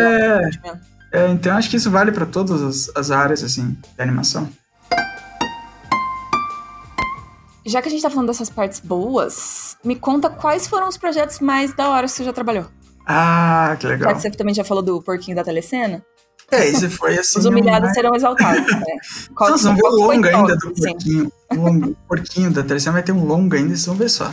Eu acredito, eu boto fé no, eu boto fé no Silvio Santos, vai. É, você é arroba Silvio Santos. Dá uma olhada aqui, corre aqui rapidão. Veja meu portfólio aqui, rapidinho. Ai, olha, é difícil, viu? Elencar, assim, é igual Igual falar qual cachorro que eu gosto mais dos meus. qual cachorro Porque... você... Não, brincadeira. Porque assim, eu vejo muito que cada, cada trabalho, não é também sendo clichê, mas cada trabalho tem uma coisa especial. Então, às vezes, tem um trabalho que o visual dele não foi uma coisa que me, me deixou feliz, assim, é, enquanto eu fazia. Não era uma coisa que eu, eu tava muito empolgado. Mas às vezes a equipe foi tão legal, o processo de fazer aquilo ali, o estudo para chegar naquele resultado final, ele é um trabalho especial, sabe? Eu olho ali e falo, poxa, assim como às vezes um trabalho que ele pode ter uma, um resultado final muito bom, muito bonito, mas nem sempre o, o processo dele foi, às vezes, pode ter sido muito doloroso para sair. Isso eu digo não só de, de é, só eu como animador, né, de, de fazer essa cena, da cena sair, mas sei lá, às vezes era um, foi um, um, trabalho que às vezes não, não teve. Às vezes é um pouco desorganizado, é, deixa um pouco a equipe meio insegura de, de se tá indo pro caminho certo. Uhum. Então, é, aí eu vejo um trabalho que ele, você olha, ele tem todos os. Né, ele é muito bonito, ele é. Mas quando eu vejo, ele me traz lembranças diferentes do que quem tá vendo pela primeira vez e tá por fora. Entendi. Mas assim, é, o Hospital do Amor foi um trabalho que eu gostei muito de Meu fazer. Meu Deus, é perfeito! Foi muito legal, pela, porque ele, ele, uniu muitas coisas dessas, sabe? De, ele uniu a proposta, que é muito bonita, que não é sempre que a gente pode fazer um, um filme, pelo menos eu, eu animo muito propaganda, e dificilmente o mascote vai chorar na propaganda, a não sei que seja, acho que, propaganda de lenço, alguma coisa que venda o produto. Geralmente o mascote tá super felizão lá, tá e aí, quando eu, eu fui, fui, fui chamado pro Bruno, Bruno Monteiro, né, famoso, tem que trazer pra Utopia. ele vai estar, tá, tem podcast com ele aqui no canal também, gente. É, né? Foi o último podcast que a gente gravou de animação 3D. A Caraca, sério, tá passando uma moto aqui a cada 15 segundos essa desgraça. É, é o delivery, né? A galera é tá, horrível, tá, jantando, a galera tá, é tá nervosa no iFood ali. É. Mas o último podcast que tem sobre animação 3D aqui no canal foi gravado com o Bruno. Com ele, né? Ele vai estar no Utopia, vai estar no Utopia. É, então. E, e ele, quando foi fazer o Hospital do Amor, ele confiou pra mim uma cena que que eu, eu agradeci muito ele, porque assim, eu sempre sou conhecido pelo cartoon, né? Sempre as pessoas já, já esperam que eu vou quebrar o rig, que eu vou fazer bastante squash stretch. Eu peso a mão mesmo, eu, eu juro que eu tento me segurar, mas às vezes é mais forte do que eu. Se tem um controlador ali para quebrar, por que não, né? Mas Sim, é, é. Se eu tenho essa possibilidade, por que, que não vou usar? É, não tá travado, então, né? Mas é. E ele me deu uma cena que foi de uma menina, da menina se vendo com câncer. Quem não assistiu esse filme tem que assistir, que é muito legal. Olha, muito são bonito. poucas pessoas que não viram, porque esse vídeo tem 25 milhões de visualizações no YouTube. Então. Olha só. Inclusive, Nossa, conta gente. pra gente aí qual é a sensação de saber que 25 milhões de pessoas assistiram o negócio que você fez. Caramba, hein? É, eu não tinha ideia. Vou deixar o link na descrição pra galera. Isso, deixa o link. E, e a minha cena foi uma coisa totalmente que não era o meu perfil de ninguém que, que às vezes talvez me visse de fora e falasse, ah, vamos dar pro Jonathan essa cena, porque eu acho que ele vai, vai, vai fazer direito, né? Que ela é bem contida a cena, é bem triste a cena. E, e foi um trabalho que eu lembro que eu consegui, apesar de ser um trabalho é, de publicidade, né? Ele, é um, ele era uma propaganda. é, foi um trabalho que eu consegui ter tempo de estudar. Comecei a. Nossa, vários filmes com crianças chorando, triste. Eu consegui estudar, consegui. Eu lembro que eu fiquei até muito triste animando. Que era uma coisa que eu já nem sabia por que, que eu tava triste. Ficar, nossa, tô meio mal. E eu não tinha porquê. Eu acho que era de tanto entrar nessa vibe, de tanto pesquisar. Todo filme de, com crianças chorando, crianças sofrendo, você pode ter certeza que eu, eu assisti para fazer a cena. Sabe? que legal, que trabalho massa. É, esse foi é, o, mais, o, o trabalho que eu mais gosto é o que eu fiquei triste bastante. Venham pra animação, pessoal. Não sei porque não tem tanto animador assim. Né? Parece muito empolgante, realmente parece é. muito que a gente quer fazer da nossa vida. É isso. Ver criança chorando. É. E aí foi um trabalho que eu consegui, assim, fiquei feliz na época com que eu consegui alcançar. Porque eu acho que nem eu, o Bruno viu uma coisa que nem eu achava que eu conseguia fazer, sabe? Eu achava que eu era mais cartoon, mais exagerado. E aí eu, eu consegui ficar feliz com a minha cena. Então é uma coisa que eu, é um trabalho que eu vejo até hoje e eu fico feliz, assim, de, olha, foi legal ter participado. Eu acho que ele é o, é o mais, assim, que é o primeiro da lista que eu lembro de, ah, tá ele é muito, é muito lindo, é muito lindo esse filme, tipo, de verdade. Chorei quando vi, assim, lembro de ter visto na TV e ter ficado, tipo, ah, quem fez, é, que perfeito é. e tal. E a gente conhece muita gente que trabalhou nesse filme, então... É, né? Uhum. É, acho que ele ocupou todos os animadores do Brasil na época, assim. provavelmente. Provavelmente. É aquilo, deu 20 animadores, deve tá, ele tem 2 minutos É, então. É. E a minha cena, eu acho que ela tinha, quer ver?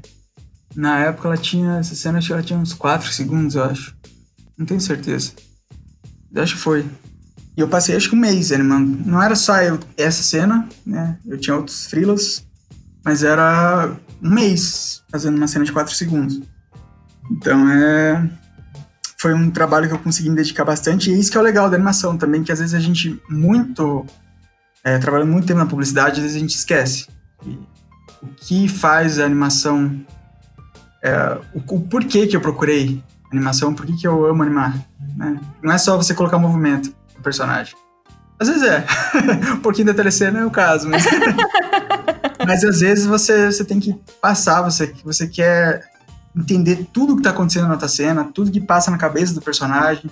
Você quer transmitir isso para as pessoas e que quem estiver assistindo e é, se conecte com o personagem de uma forma que que ele fica triste só de ver a menina, sabe? Isso que é legal da animação. Sim, Você conseguir sim. mexer com a emoção de uma pessoa e a pessoa fica triste porque é são uns bonequinhos lá, triste.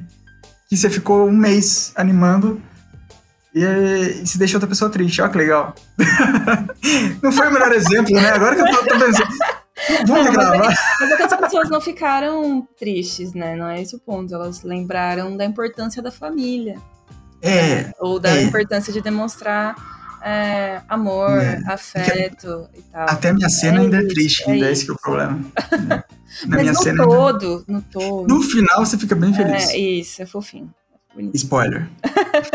Dois minutos e meio, spoiler. Agora, Jonathan, a gente vai entrar numa parte muito legal desse podcast, que é o quadro De Frente com Gabi. Olha só! Meu Deus, é, são muitos sonhos realizados só no podcast. Ele é arquivo confidencial, é de, é de, é de frente com a Gabi. Frente com Gabi. Exatamente, para você ver que isso aqui é um podcast completo, sala 1604. Vou ganhar um Playstation no final também, ou não? Vamos, eu vou chamar a Maísa daqui a pouco, ela vai tá dizer para você se ah, vai rolar ou se não vai rolar, tá bom? Beleza. Então tá bom faço perguntas rapidíssimas, bate bola, jogo rápido, eu falo, pá, você fala, pá. Sacou? Meu Deus, você pode ver que eu sou bem enrolado, né? Mas vamos lá. Não, não, mas vai ter que responder na lata. Não tem show nem dela, tá bom? Dois, três tá bom. e. Seu desenho preferido? Ah. começou, começou. É. Tá, peraí, deixa eu pensar. Olha, desenho preferido. Primeiro que vem no seu coração. Primeiro que vem no meu coração é Rei Arnold. Ah, isso é muito bom. Mas tá. É, acho que o Gigante de Ferro. Escolha diferentona. Sua cena de animação preferida? Meu Deus do céu. Enquanto você pensa, vou te dar essa, vou te dar essa chance, tá? Enquanto ah. você pensa, eu vou contar que antes de eu, de eu tá, de eu tava fazendo aqui o roteiro do podcast, tava conversando com a Thaís Peixe, ela tava me ajudando aqui em uhum. algumas questões, tal, coisa que a gente queria conversar. E aí ela me perguntou quais eram as minhas. Eu respondi que é aquela cena de Shihiro, que ela tá no campo de flores, assim, E aí vai, vai, fazendo. Eu não sei que movimento que é aquele, mas é muito diferente, assim. E é uma uhum. cena linda, linda, linda, linda, assim, que ela tá passando pelas flores. E é uma cena que me impressiona muito toda vez que eu lembro que aquilo é animação. E a outra é a cena da Pocahontas, da música do vento. Nossa. Que cena foda essa. Eu assisti outro dia Pocahontas. Pra animar ah. aquele cabelo. Nossa, boa sorte. Meu Deus do céu, né? Mas é linda, linda cena. Pronto, agora eu te dei um minuto aí de vantagem pra você pensar qual que é a sua. Ah, meu Deus, não adiantou muito. Não adianta. Esse que é o problema. Eu, olha, assim, eu acho que agora só mais na quarentena que eu, eu tô. Mas até um certo tempo, assim, da minha vida, eu assistia muitas vezes o mesmo filme de animação. Eu faço então, isso até hoje. Sabe? É, então eu, eu tenho muitas cenas, assim, que eu, que eu gosto demais. Geralmente, não é puxando saco, não, mas geralmente são as do Glenkine, sabe? Ai, meu Deus do céu. Conta, é... conta pra galera que você tem uma foto do Glenkine na sua parede aí, que você acende uma vela pra ele todo dia. Olha, sabe que eu não tenho, não tenho nem desenho dele. Ele merece, ele merece. Merecia, né? Tem que é. rezar pro Glenkine. Aham, uhum, exatamente. Mas, assim, acho que cenas, eu gosto muito de... Eu gosto das cenas, por exemplo, acho que o Up é um filme que me toca muito. Eu acho ele é bem, ele mostra muito bem os momentos de que quase não precisa de movimento, quase não, a atuação ela é muito muito quietinho e você se emociona de um jeito que ele, ele para mim é uma coisa que eu preciso evoluir e melhorar nisso, sabe? Então uma, uma cena que eu gosto muito é uma que me deixa muito querendo conseguir fazer isso um dia. É você uhum. ter poucos movimentos, ser uma, um, uma atuação contida, conseguir mexer tanto com as pessoas e e passar tanta emoção com isso. Você é quando falando eu aqui, eu tô chorando já. Aquela musiquinha também, meu Deus, é, é difícil, é, tanta... A animação é muito legal, é muito legal. Venham para o lado da animação, galera, porque... Não, a trilha sonora de Up é perfeita. É... Não, mas a animação é mais legal. Não. As coisas são incríveis. é... Quando Johnny não está animando, ele está... Meu Deus. É, então. É, é uma boa questão, porque assim, eu chegou o momento que eu fui até, até discutir isso em terapia, porque eu gosto muito de animar, então eu não vejo. Eu, eu gosto de pegar vários projetos, eu gosto de estar tá sempre animando. E quando eu lembro que o que mais fez sentido para mim foi descobrir em terapia que é isso, que às vezes as, as pessoas têm trabalho que não tá errado também, mas o trabalho ele é um meio de você conseguir alguma coisa. Então, as pessoas trabalham para conseguir comprar coisas, para conseguir viajar, para conseguir realizar outros sonhos. E, e aí tá tudo bem, porque chega às seis horas você fala, ok, eu deixei meu trabalho aqui e vou fazer outras coisas, vou atrás de outros sonhos, de outras realizações. Mas o trabalho é um meio de atingir isso. E para mim, a animação, ela já é a realização do sonho já é aquilo ali, já é meu trabalho, já é animar, é abrir o computador, é começar a desenhar, é animar, e ele é o fim para mim. Então eu não animo, claro, eu animo, tem que pagar a conta, tem que pagar as coisas, né? Então. Sustentar a vida alguém... de luxo dos cachorros, que aqui é só é... e pra cima, né? Não é, é não, qualquer coisa, que... não. Pô, tem que ficar comprando roupinha pros cachorros. né, entendeu? Mas é. E, claro, então ele, ele é uma. Ele, ele é um trabalho, mas eu, a minha realização é muito na animação. Então, eu não estou animando para a animação para mim é, é, a própria realização do sonho. Eu nunca imaginei que eu conseguiria trabalhar com isso, que eu conseguiria é, pagar as contas com isso. Era uma coisa que até pouco tempo atrás era muito era muito difícil, né, ver no Brasil. Hoje em dia ainda é difícil, tem menos profissionais, mas já foi muito pior. Já foi muito. Eu acho que assim, eu tive muita sorte de, na época que eu, eu, eu tava nos lugares certos para acontecer as coisas certas. Então, eu, eu tive a sorte de ter estúdio aqui em Curitiba para poder já entrar no estúdio e trabalhar quando eu terminei meu estudo. Tive sorte de estar tá acontecendo séries e eu consegui crescer animando séries antes de pegar comercial e ficar doido com isso. é, então, quando eu não estou animando, provavelmente eu estou animando. Então, é, isso, isso e não, não aconselho, não aconselho. Acho que isso é uma coisa até que eu procuro, tenho procurado melhorar, tenho procurado porque você tem que sair, você tem que viver, é o normal, né? E é importante até para animação, porque chega uma hora que acho que eu só consegui entender mais essa importância quando chega uma hora que parece que você não tem mais criatividade, você não consegue fazer nada diferente de animação, porque uhum. você não tá observando, você não tá vivendo a sua vida, você tá só animando. Então, nossa, ficou pesado isso aqui. Foi super inspirador. Eu achei mas maravilhoso. É, Nossa. Mas é, eu acho isso. Eu acho que, que quando eu não tô animando, eu tô animando porque para mim isso sempre foi um sonho. E continua sendo. Eu achei bonito, achei bonito. Achei sincero. Ah, que bom. Artista que trabalha com animação que você mais admira? Ah, quem será, né? Ah, quem será, será que é o Glen Keane? Ah, ah, ah, ah, não. Eu sou muito babaú do Glen Keane, sou muito babaú. Porque, Próxima assim, pergunta, essa não faz nem sentido, gente. Não, deixa, não. eu coloquei. Não, Agora vai justificar. porque você ama. Não precisa, não. o cara é incrível. Não, não, mas às vezes tem pessoas incríveis que a gente também... Não, é que assim, eu acho... Primeiro, eu acho o desenho dele, o traço dele muito foda. É uma coisa que eu me inspiro na cara dura, assim, que eu, eu acho muito legal. É, as cenas dele 2D, os estudos. E eu acho muito legal, que é uma coisa que também. É, eu, toda entrevista que eu vejo com ele, meu Deus, ele é o Glen Keane, ele é um cara, um animador muito foda. E ele, ele é um cara super humilde, um cara super é, pé no chão, sabe? E isso eu acho que. Caramba, ele é o Glen Keane, sabe? isso eu acho. É isso, muito, você ama o é Glen Keane muito... porque ele é o Glen Keane. É, entendeu? Entendi. Poxa, ele é muito foda. A pesquisa. Quem não conhece o Glenkine, procure Glenkine e depois me diga se não é, se não é foda. Inclusive, o nosso combo de animação, que é o curso de Fundamento de Desenho mais o curso de animação, se chama Para Dar Orgulho pro Glenkine Claro. Em homenagem aí ao Glen Keane e ao Johnny também, que toda vez que eu falo com ele, ele fala do Glen Keane, é impressionante. Eu ainda acho, eu pergunto pra minha mãe às vezes se, se, se eu não, não tem a chance de eu ser neto dele. Agora. Porque não é normal, não... né? Esse tipo de relação. Não, não. Talvez eu seja, sabe? Não, não, não estamos comparando em relação a, de maneira alguma, talento dele. Mas assim, por eu gostar Afeto. tanto dele, Afeto. eu acho que ele tinha que me adotar, entendeu? Quantas vezes já perguntaram se você fazia animação de festa? Nossa senhora, isso aí é. É muito. Eu acho assim. Eles só pararam de perguntar quando eu explico. Às vezes pergunta.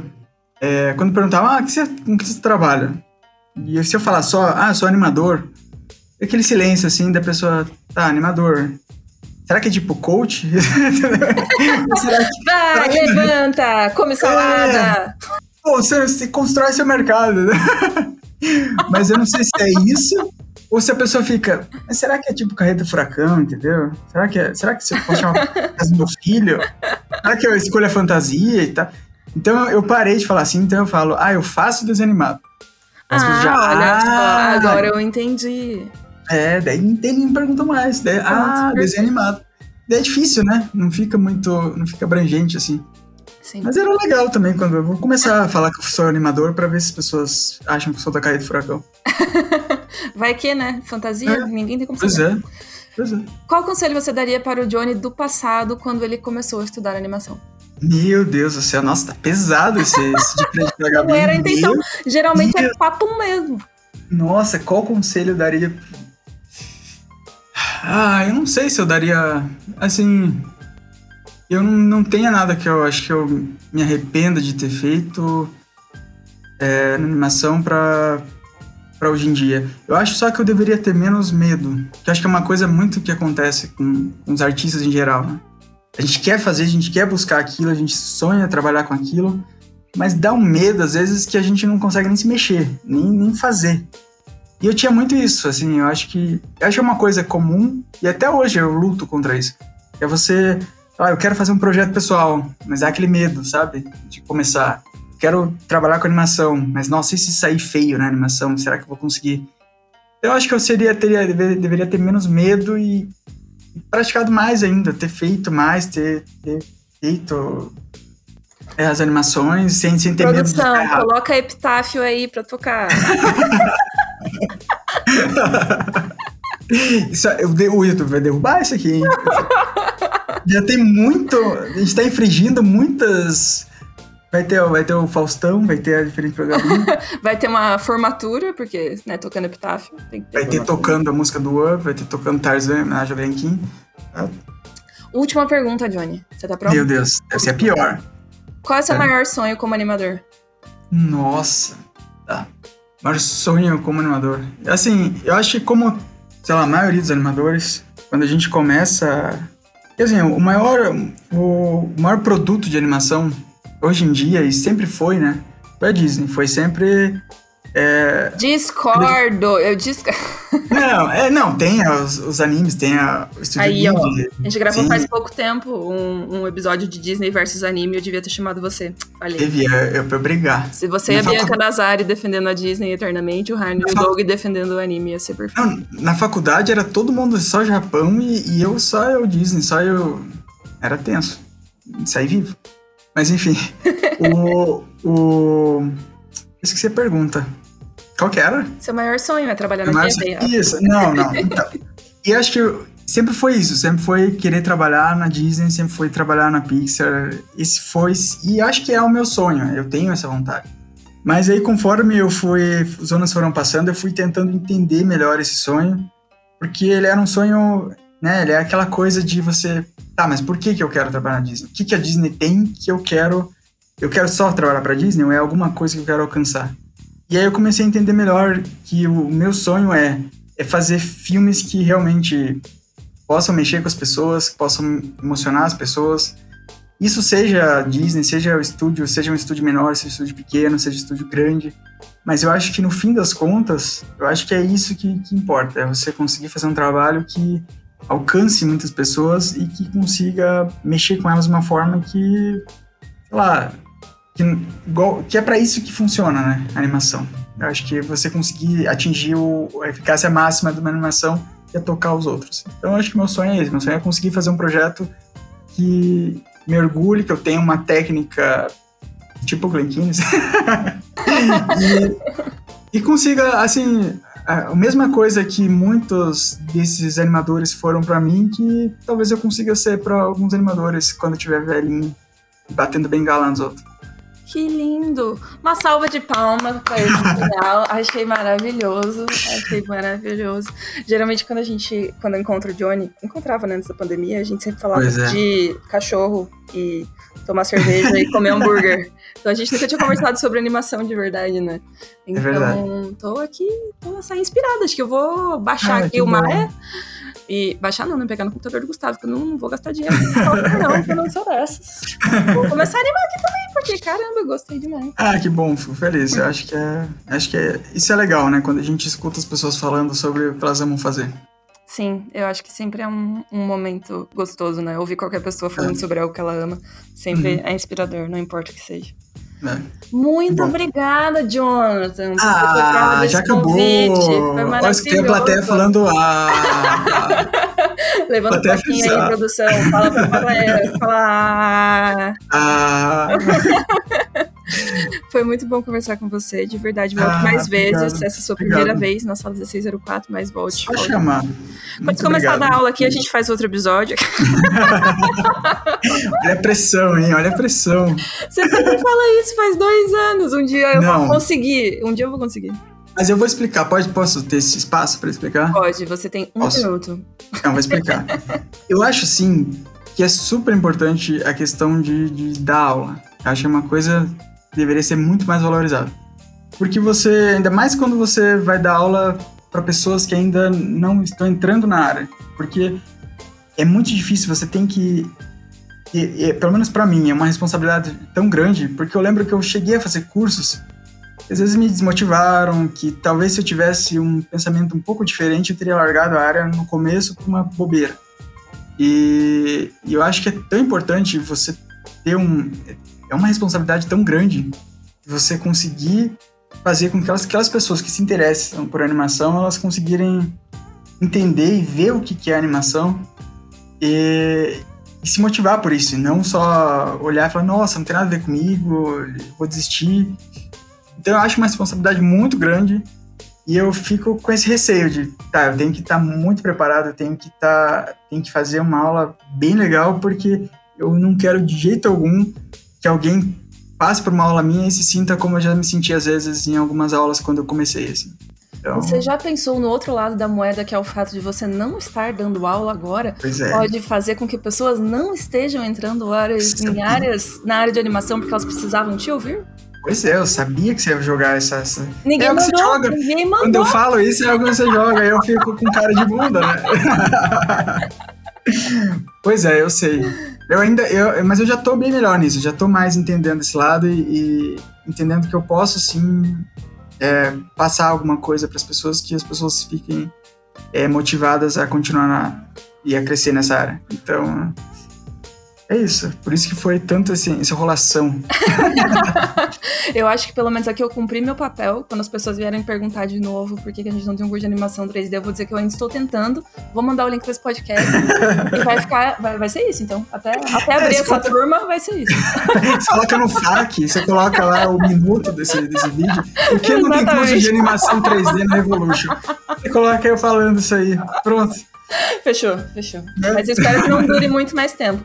Não, eu, eu realmente tô muito. Eu, acho eu assim, boto fé que a galera vai comentar aqui que eles querem o curso. Eu confio em vocês, ouvintes. A única coisa que eu gostaria muito que fosse presencial. Porque é, é um trabalho. A animação é um trabalho muito solitário, é muito de você ficar no. Pelo menos quando eu sou frila, né? Como eu tô frila, é, não tem um estúdio, não tem outras pessoas que você vê. Eu converso o dia inteiro, mas é pelo computador.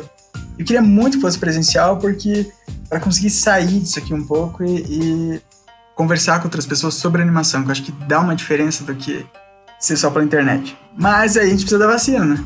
A gente vai chegar na vacina, esse curso vai acontecer, eu prometo para vocês. Fica aí o pedido aí, ó, Bolsonaro. quem, quem, quiser com de animação, vai lá pedir vacina. Vai ficar pedir a vacina do Ministério da Saúde. Vamos lá, pessoal. Isso aí. Mais uma vez, muito obrigada, Johnny. Curti muito Imagina, conversar com você. Tenho certeza que esse papo foi inspirador e motivador ah, para muita gente. E é isso. Tomara. E aí, se alguém quiser perguntar alguma coisa de animação, pode mandar pergunta sem problema algum. Eu souber Inbox, responder. Inbox está aberto. mais uma vez, obrigada. E até semana que vem, queridos ouvintes, volto para mais uma sala 1604 com vocês. Beijo, Johnny. Tchau, tchau. Espero que vocês gostem.